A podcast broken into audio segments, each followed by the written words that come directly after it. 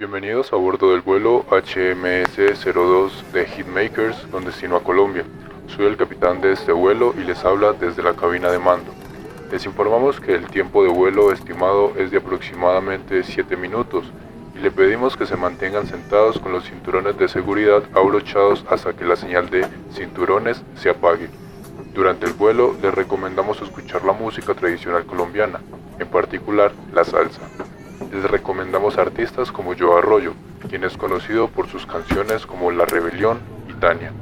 También pueden disfrutar de Fruco y sus Tesos, una banda de salsa colombiana con una larga trayectoria y canciones como El Preso y Manjoma. De nuevo, gracias por volar con nosotros en Hitmakers. Esperamos que tengan un excelente vuelo y una maravillosa estadía en Colombia.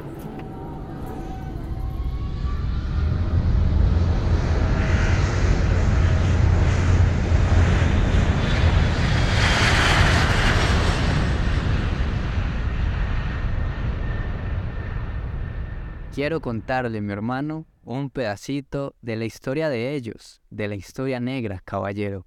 Y dice así.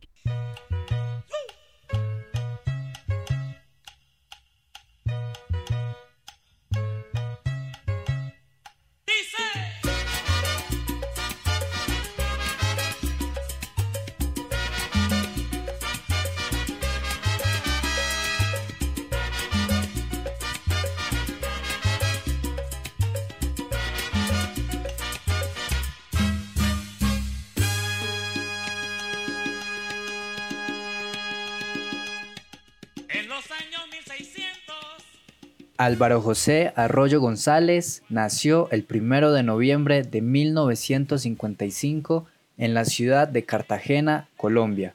Desde muy joven, el Joe mostró un gran interés por la música, en especial por los ritmos afrocaribeños, como la salsa y la cumbia. Asimismo, aprendió a tocar varios instrumentos desde sus primeros años de vida y, más adelante, empezó a cantar en múltiples grupos musicales de su ciudad natal. No fue hasta los años 70 cuando comenzó a destacar en el mundo de la música, formando parte de la agrupación Fruco y sus Tesos, una de las orquestas más populares de Colombia en aquel momento.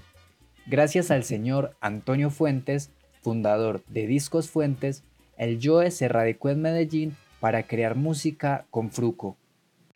Eh, no me preocupa, yo vivía aquí en Medellín, yo conozco a la gente.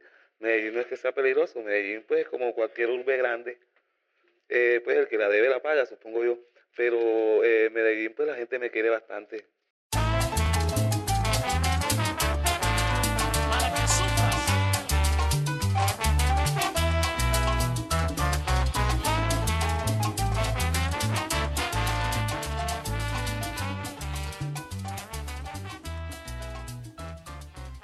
Algo curioso sobre el Joe es que él solo grababa por la noche, ya que consideraba que era el momento más propicio para dejar volar su creatividad.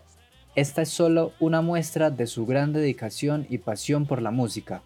Pero él no solo se preocupaba por su propia creatividad, sino también por el gusto del público. Se ponía en el lugar del consumidor para entender lo que podía mejorar en su música y así ofrecer lo mejor a su audiencia. Llegaba a su residencia, ponía sus grabaciones e imaginaba como si fuera aquel público que bailaría sus canciones en las fiestas y discotecas de la época. En realidad eh, yo no puedo pensar en mí, o sea, no puedo pensar eh, en el mecanismo de la música. Eh, la música es una matemática. Yo no puedo estar, sí, los cuatro, los cuatro tiempos tengo que llenarlos con tantas notas, tantas, tantas negras y cortinas. Yo no, eh, yo pienso en el bailador, en el público, yo pienso en la gente. Entonces, yo hago un tema ahora y ya está la pista hecha y después yo en el hotel o en mi casa comienzo a bailarlo solo. Ya me, yo me hago, yo me hago que soy el público y el tipo, me hago el tipo que está bailando suelto, el que va a bailar apretado, el que está enamorado. Entonces, tengo que buscarle el cuento del son a cada uno y que ese número pues le, le llegue a todo el mundo. Su inmenso talento y su fama lo llevó a crear el Joezón, que es una mezcla de diferentes géneros y ritmos musicales como la salsa, la cumbia, el merengue y la música africana. Esta mezcla se convirtió en una de las mayores contribuciones del Joe a la música latina. Este estilo se caracteriza por tener una energía y un ritmo muy potente, con letras que hablan sobre la vida, la cultura y las tradiciones de las personas afrodescendientes en Colombia y en América Latina en general. Además, en algunas canciones se pueden escuchar instrumentos como el tambor africano, la conga, el guiro y la maraca, junto con instrumentos de la música caribeña, como la trompeta y el piano.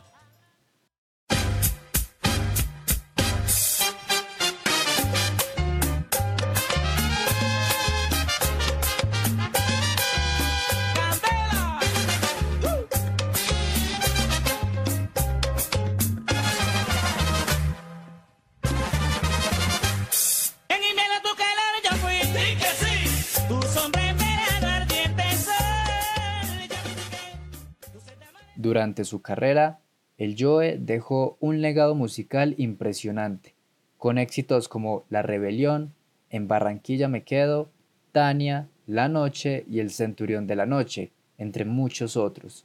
Su música trascendió fronteras y fue aclamada en toda América Latina y en otros lugares del mundo. Desafortunadamente, Joe Arroyo falleció el 26 de julio de 2011 dejando un vacío en el mundo de la música que aún hoy en día se siente.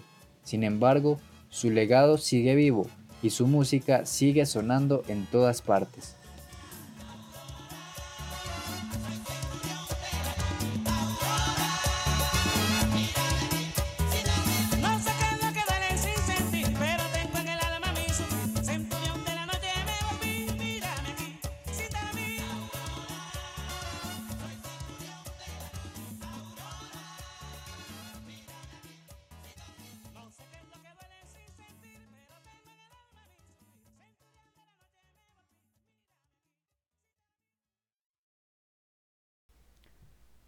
Las canciones utilizadas pertenecen a Discos Fuentes y las entrevistas a la Fundación Ernesto Macausland.